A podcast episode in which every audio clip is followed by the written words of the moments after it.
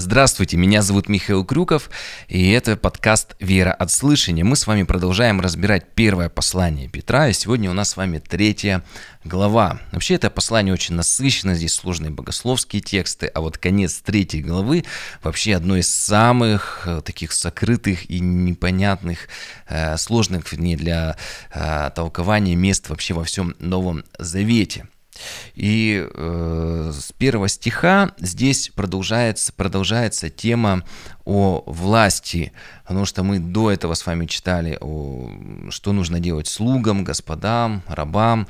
И Петр говорит, что повинуйтесь. Почему? Потому что власть от Бога. И э, принцип власти Богом заложенный такой, что власть не напрасно носит меч, что а, те, кто делает зло, власть, Бог через власть, э, власть наказывает таких людей, а те, кто наоборот э, живут хорошо, делают добрые дела, власть их наоборот поощряет. Но часто бывает бывает власть несправедлива. И Нерон, это самый, наверное, худший правитель за всю историю человечества, он как раз был в то время властителем. И Петр говорит, что его нужно было благословлять. И почему, какой смысл было повиноваться и благословлять такую власть? Но смысл в том, что Христос пострадал за нас, Он умер за наши грехи, благодаря Нему мы с вами спасены. И когда мы несправедливо переносим страдания, то мы как бы приобщаемся к Его страданиям. То есть не только, как вот такое современно, по-современному скажу, мы имеем такие бонусы, как мы царственное священство, народ святой, и самое главное, мы получаем спасение, но также мы с вами, у нас есть и обратная сторона веры. Это то, что обратная сторона медали, как говорится, то, что мы призваны и разделять его страдания. И страдания можно переносить только от властей, то есть тех, кто имеет силу что-то с нами сделать. И если человек бессилен, у него нет власти, то он и власти над нами не имеет, то есть зла никакого нам не сможет причинить. Вот, и здесь вот с первого стиха вот актуальная тема, что делать, если в семье один уверовал, второй нет, что если э, муж и жена э, находятся в таком браке, где один из них неверующий. И сначала Петр обращается к жене. Почему к жене? Потому что в то время особенно жена э, зависела от мужа экономически и финансово, и у нее гораздо меньше прав э, было, чем даже сегодня. И вот смотрите, первый стих. «Э, также и вы, э, жены, повинуйтесь своим мужьям, вот прочитай современный перевод, подчиняйте своим мужьям, чтобы те из них, кто отвергает слово, то есть Евангелие, приняли веру без всяких слов, только благодаря поведению жен, глядя на вашу чистую и богобоязненную жизнь. Он говорит, что единственная эффективная проповедь – это собственным примером, не словами. И это вот такой принцип, который, наверное, можно так озвучить, что дело, не сопровождаемое словом, лучше слова, не сопровождаемого делом. Вот. То есть э, жена проповедует не словами, а образом жизни. То есть не нужно спорить, что-то доказывать, а просто показывать свою веру э, на деле, на своей жизни. Поэтому цель жены жить так, чтобы муж неверующий, или если он по-другому верит, представитель другой религии, увидел, удивился и сказал, я тоже так же хочу, потому что э, исполнять Божье Слово, жить по Божьему Слову – это благость, это счастье, об этом говорит Священное Писание. И поэтому вывод, что в семье, если мы хотим менять друг друга, то это не через какое-то серьезное учение, обличение бесконечное, но через собственный пример – ну, бывают и обратные случаи, когда женщина доминирует, и тогда приход ко Христу может быть связан с давлением, когда вот э, и крестит, и в церковь чуть ли не плеткой, мечом, да, загоняет. Но а проповедь, а, она тогда не будет эффективной, она не будет настоящей, потому что человек даже, может быть, будет лицемерная вера. Человек будет ходить в церковь, но по-настоящему не уверует. Но наша цель, чтобы человек по-настоящему покаялся, по-настоящему пришел к Господу, поэтому проповедь не с давлением, но опять же через личный пример пример. Нельзя заставить веровать. Третий стих. «А, «Да будет украшением вашим, пусть будет ваша красота, или если современный перевод читать, не внешней, то есть он говорит о том, что, конечно, надо и голову мыть, и э, следить за собой, но настоящая красота не внешняя, не в затейливых прическах, золотых украшениях или красивой одежде, но внутреннее, то, что в сердце, нетленной красотой кроткого и безмятежного духа. Она драгоценна в глазах Божьих. То есть вот как раз таки настоящая вера, вот что делает нас красивыми. И получается, что цель, чтобы муж, увидев внутренние качества своей жены, связал их с ее верой, чтобы дела говорили и верой. И муж мог увидеть, что действительно Иисус Христос живет в его жене, что Царствие Божие внутри нее есть, и через этого прийти к Богу. Почему? Потому что, а, ну, везде говорят, что Бог с нами, Бог здесь, Бог в этой религии, Бог там, но через личный пример он может убедиться, что на самом деле есть Господь, и он изменил его жену, и, соответственно, а, Бог есть, и он есть э, в этой религии, в этой вере. И, соответственно, это самый лучший пример и самая лучшая мотивация, что Бог, Он есть, и Он как раз вот, Он в христианстве, это есть Иисус Христос. Псалом 44, там написано, что вся слава дочери царя внутри, слава дочери царя внутри. Поэтому самое лучшее украшение – это украшать себя послушанием, послушанием Богу и послушанием э, мужу, как мы видим. Э, и далее уже это он подтверждает священным писанием. Он говорит, что ведь так украшали себя некогда святые женщины, уповающие на Бога. То есть не просто так уповающие на, му, на мужа лишь только, но на Бога. Они подчинялись своим мужьям. А, как мы видим, что женщину украшает, получается, скромность, когда она подчиняется мужчине. Но Смотрите, это не просто такое вот отношение э, раба и господина. И если бы здесь наставления заканчивались для семьи, то это, наверное, было бы не совсем объективно, но после наставления женам он обращается к мужьям. И, на мой взгляд, требования для мужа гораздо более серьезные, гораздо больше, потому что для жены всего лишь доверять Богу, доверять своему мужу а для, а для мужа, седьмой стих, посмотрим, точно так же и мужья следует в совместной жизни относиться к женам с должным пониманием и уважать их. То есть нужно понимать, нужно уважать их, потому что хотя они более слабый пол, но равные с мужчинами, наследницы благодатного дара жизни. Тогда ничто не воспрепятствует вашим молитвам. Очень такой серьезный текст. И смотрите, э, получается, что подчинение жены мужу э, вот в христианстве, в христианской модели семьи не должно иметь рабского мышления. Жена подчиняется, но не как рабский характер, а напротив, а должно носить характер такого вот свободного повиновения. Помните, мы с вами у Иакова разбирали такой такое э, значение понятия закон свободы, как пишет апостол. И в семье э, Писание говорит э, о добром отношении мужа христианина к своей жене. И он здесь говорит о том, что мы должны как э, к немощнейшему сосуду относиться к жене. А, почему? Потому что а, жену легко, женщина как немощнейший сосуд, ее легко сломать, нанести боль. И муж, э, муж, мужчина не должен судить по своим таким мужским меркам. Вот у меня так характер, я так думаю, и она должна так же думать. Но когда он, э, здесь написано, что должны оказывать честь, уважать жен, жену как равную, а, то вообще по Писанию честь отдают только ну, высшему, то есть от низшего к высшему. Но Петр здесь говорит, что муж должен отдавать честь жене, уважать ее. А, он, видите, выравнивает такую ситуацию. С одной стороны послушание, с другой стороны уважать, отдавать честь. То есть когда э, женщина является сонаследницей, он говорит, что нет уже, помните, как Иисус сказал, ни мужского, ни женского на небесах, то есть там уже будем как ангелом, будем равными, и поэтому помня это, мужчина не должен в этой жизни как-то ну, э, пользоваться во зло это, этим временным превосходством в силе, в том, что он чаще всего, ну, мужчина больше зарабатывает, содержит семью, потому что женщина в любом случае, когда э, беременная, когда рожает, когда потом в отпуске по уходу за ребенком, конечно же, она в, в более зависимой ситуации от мужа находится. Но в конечном итоге мы все будем в Царстве Божьем, будем равными. И вот смотрите, по поводу сосуда, не мощнейшего. В античные времена э, сосуды из тонкого стекла, э, они ценились. И чем более тонкое стекло было, тем более драгоценный такой сосуд, э, такая посуда, она считалась, ну, дороже стоила. И их только на руках переносили. Если очень тонкое стекло, то нельзя было как-то на повозку, еще куда-то, их на руках носили. И если муж, получается, не относится к жене как к немощнейшему сосуду, то, Бог говорит, здесь будут проблемы в молитве, если ты этот сосуд будешь, э, у тебя разобьется в руках, да, он, ты ему какой-то вред нанесешь, у тебя будут проблемы в молитве, в молитве, и муж и жена по Писанию, они одна плоть, становятся единой плотью.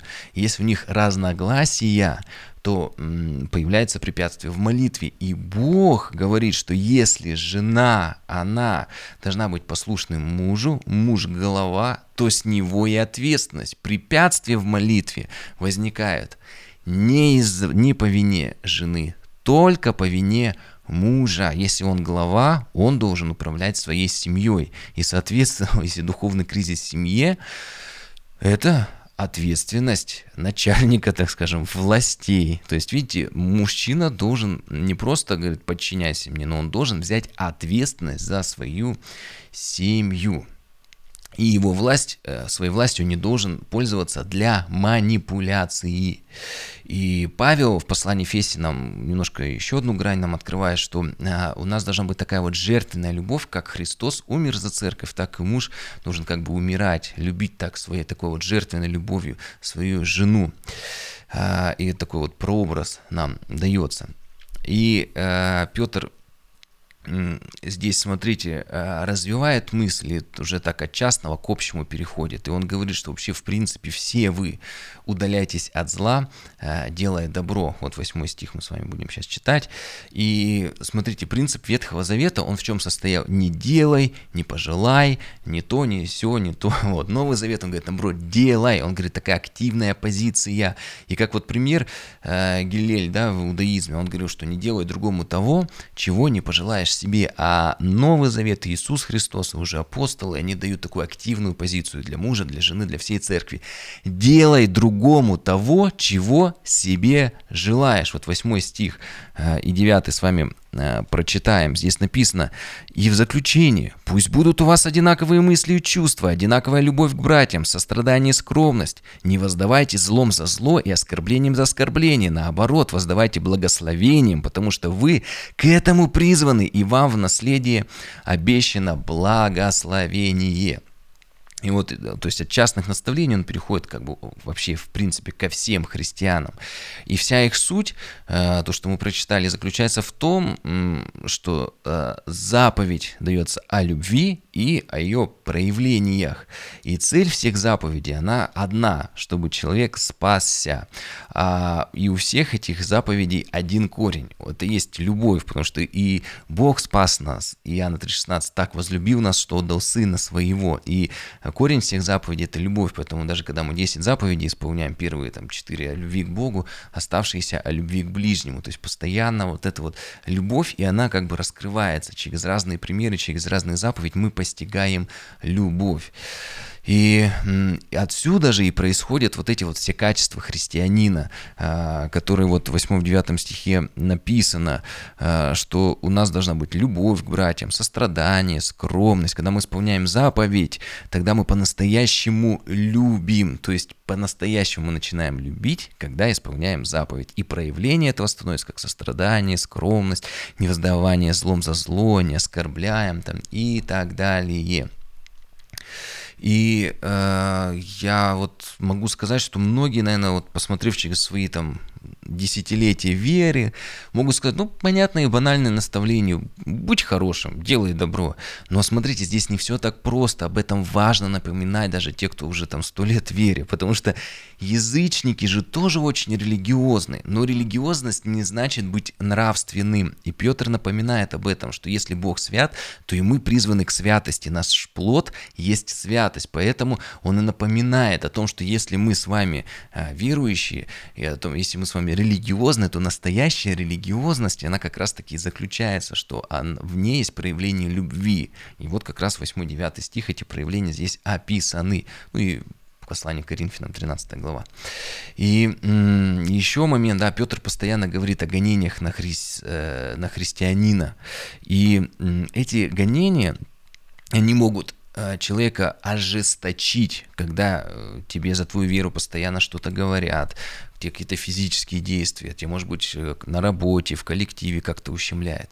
И он говорит постоянно «благословляй». Почему? Потому что ты можешь ожесточиться. И доброе отношение ко всем людям – это и есть часть христианской жизни, это наше проявление любви. Иначе, так скажем, корень зло и этот корень, горький корень, он может отравить всю нашу христианскую жизнь, поэтому мы не должны отвечать ругательством на ругательство.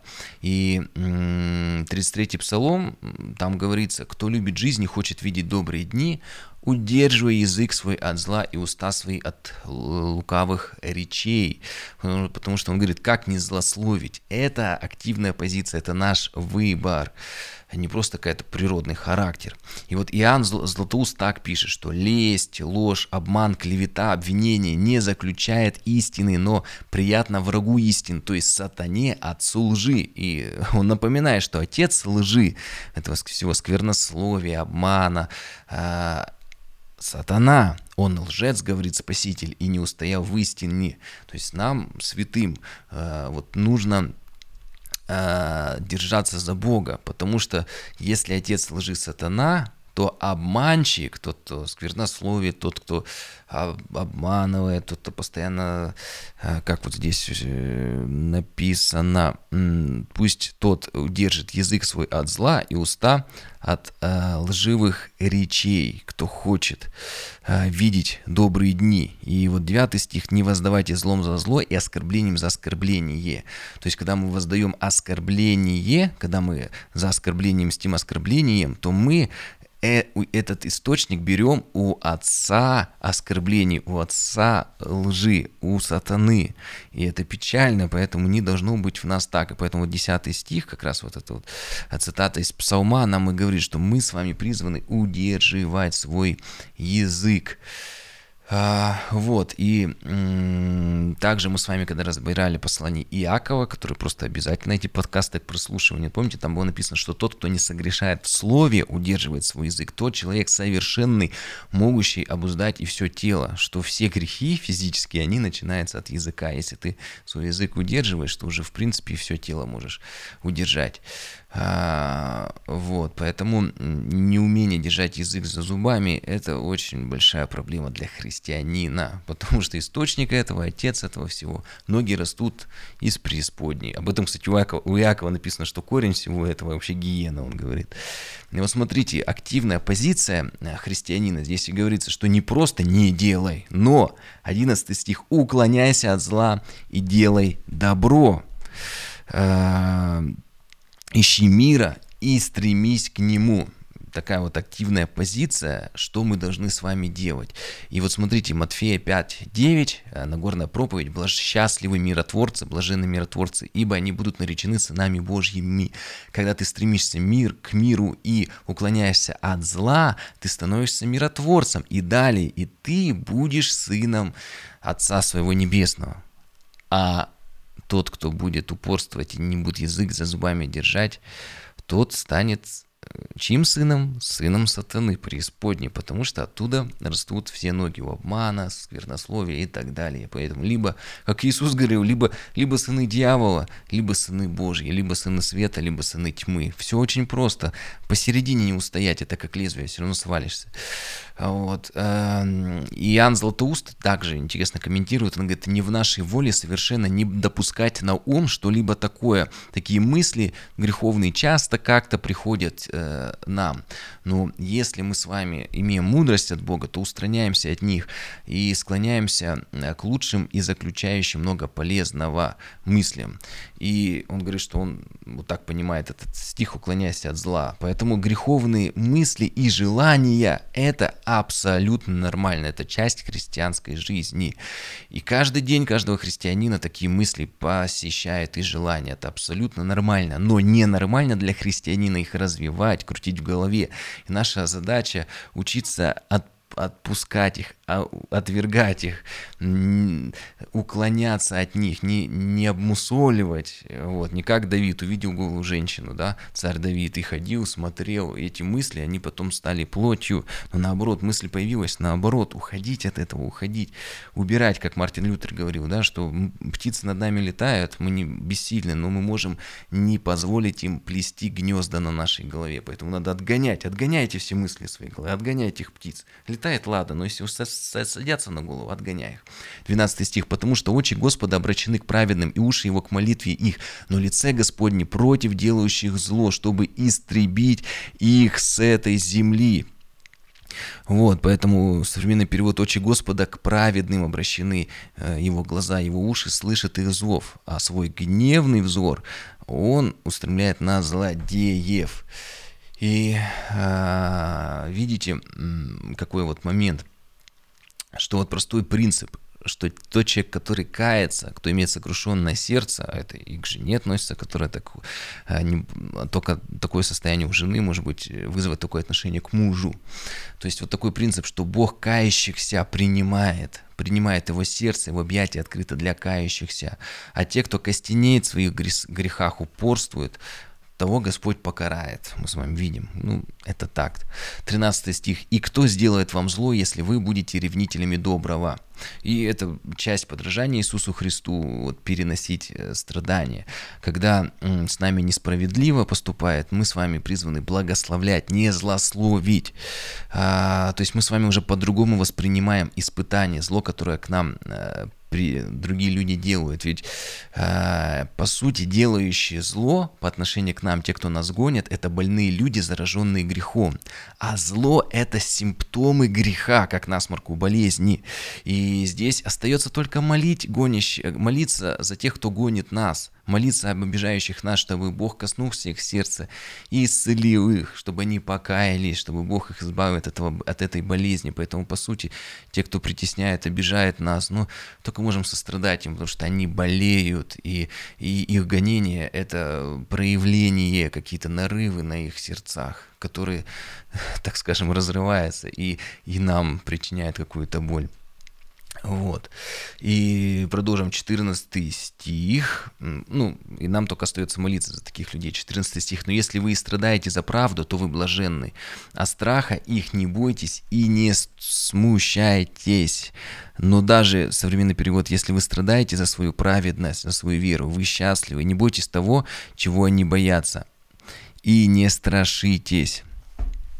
И наше, что мы можем сделать? У нас, как я уже говорил, активная позиция – это как бы наступательное добро, а, которое начинает э, изнутри менять гонителей. По-человечески, конечно, очень тяжело понять это, но христиане, как говорит Писание, мы с вами не от мира сего.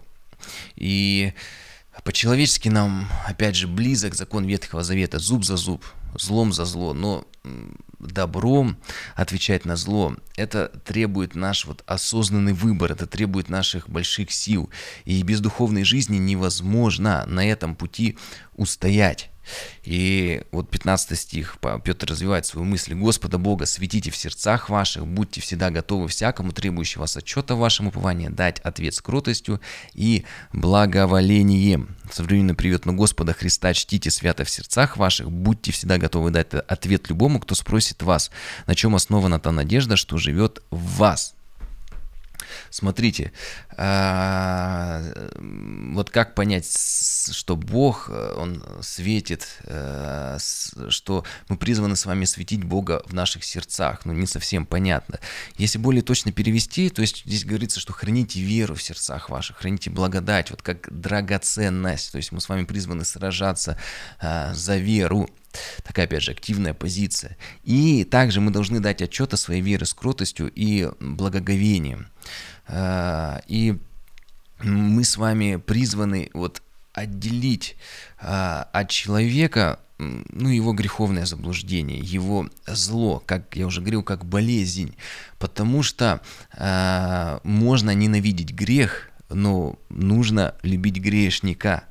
Поэтому, когда с нас спрашивают о вере, когда у нас есть возможность, мы всегда должны в крутости дать ответ о своей вере, потому что, даже как Златоуст написал, что ересь мы проклинаем и испепеляем, но еретика любим. И вот этот вот принцип, что человек даже, который гонит нас, который нам много зла сделал, если есть возможность, и о нашей вере спрашивают, мы должны дать отчет, отчет о своей вере.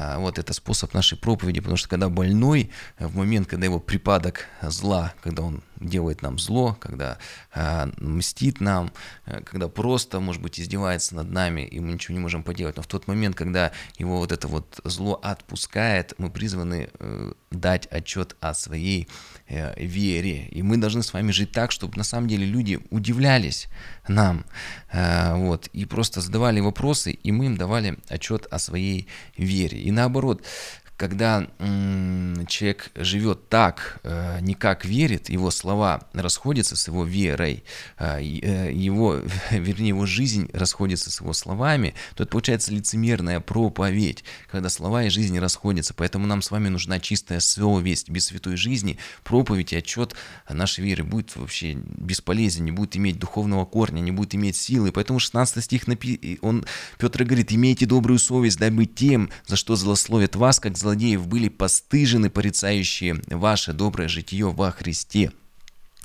И как постыженный сегодня можно, знаете, в суд подать, если твои чувства верующего как-то обидели. Но такой раньше возможности не было. Поэтому он и говорит, Петр, что добрым словом и чистой жизнью э, нужно побеждать э, врага, побеждать наших гонителей. И сейчас есть суды. Но юмор заключается в том, что даже часто, когда э, бывает даже неверующий человек, по сути своей неверующий, Э, подает в суд за свои чувства обиженные на другого неверующего человека, и неверующий судья их судит. Поэтому получается какой-то полный абсурд. Вот. Но мы с вами призваны на зло отвечать добром и по возможности свидетельствовать людям о своей вере. И Златоуст также пишет, что про поклонников статуям не говори, что у тебя нет ничего общего с ними. Ничего общего у тебя нет только с дьяволом. Мы с этими людьми одной пищей питаемся, живем на одной земле, и мы все с вами сотворены Богом. И он говорит, что даже самого последнего грешника, злодея, не говорит, что у тебя с ним нет ничего общего. Нет ничего общего у него только с дьяволом, поэтому отделяй грех от грешника, болезнь от больного. И вот 17 стих, где вот э, заканчивается вот эта вот мысль. «Ибо если угодно воле Божьей, э, будет лучше пострадать за добрые дела, нежели чем за злые. Видите, вновь о гонениях. И Иисус Христос э, он пострадал за наши грехи. И мы с вами, верующие, не просто, если с нами несправедливо поступать, не просто должны страдать, но если мы с вами страдаем за добрые дела, то мы с вами становимся похожими на Иисуса Христа. И смотрите, какая э, связь происходит, э, что в любом случае на этой земле всем придется пострадать. Так или иначе, абсолютно все люди страдают. И часто у людей случаются сложности и трагедии в результате их осознанного выбора из-за их дел. Понятно, бывает и какая-то непреодолимая сила, еще что-то, но часто результат э, какой-то даже какая-то трагедия, она приходит как результат какого-то осознанного выбора человека. И поэтому Петр говорит, что лучше нам за наши хорошие дела пострадать, чем за плохие, за злые. Лучше нам за Христа страдать, чем за какие-то преступления. И э, Экуменей так вот это вот э, толкует. Это такие страдания приносят двойную пользу. А, а, праведник, который терпит вот эти вот, пребывает в этих мучениях, делает его еще праведнее. А, то есть он возрастает духовно. А грешника, который видит это, нашу жизнь, обращает к нашей вере. То есть этот пример, когда мы терпим как агнец, безгласно, а не как свинья, которую, когда на, на убой ведут, она вопит, кричит и вырывается. Но наоборот, когда мы вот так вот достойно переносим страдания, это обращает грешника к нашей вере. И далее уже с 18 стиха э, Петр рассказывает о сошествии Иисуса Христа в ад. И это очень сложная и объемная тема, поэтому ей мы посвятим отдельный выпуск. Благословений.